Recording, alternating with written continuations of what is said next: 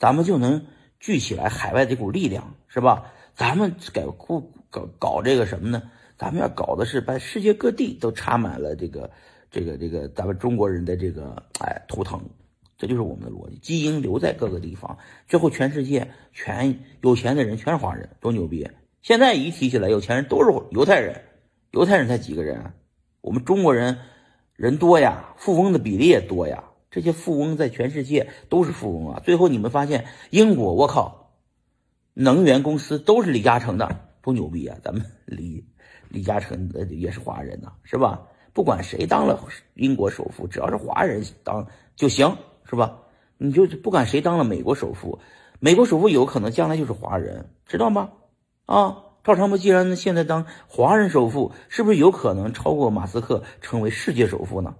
一个华人成为世界首富，多么牛逼的一件事情！你们为什么不敢想这事儿呢？对吧？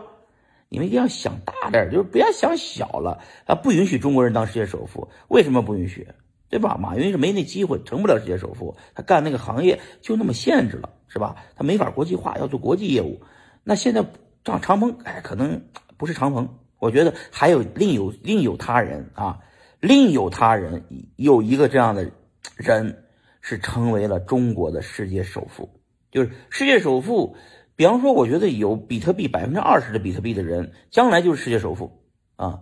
谁现在那就是中，就是有了钱就买比特币呗，买比特币百分之二十，买着买着你就你就华人，这个这个华人就成世界首富了啊，是个华人啊，对吧？我觉得是有这样可能性的。马斯克这样的人成了世界首富，现在是吧？将来会不会有一个中国的人，华人面孔成为世界首富呢？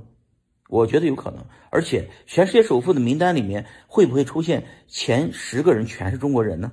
啊，或者是说有一半以上是全世界首富的一百名名单里面有有有有五十个是中国人呢？有可能啊，很有可能，这个比例越来越多，我们就去全世界全世界首富一半的中国人，一半的白人，一半的华人，一半的白人。很可能发生，所以我判断的这个未来的发生需要每个人努力，需要你，人家国内都把你禁止了，都不让你炒币的，你还不出国，对不对？这么好的机会出国，出国嘛，出国接着搞嘛，对不对？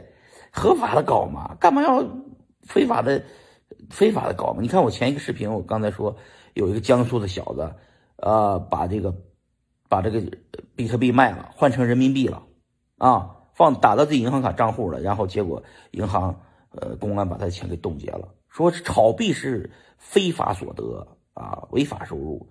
九月二十四号公告已经写了，以那个公告为准，他的钱被没收了，一千万就没了，这么吓人呐，兄弟们是吧？所以说还犹豫啥呢？我操，赶紧的，是不是？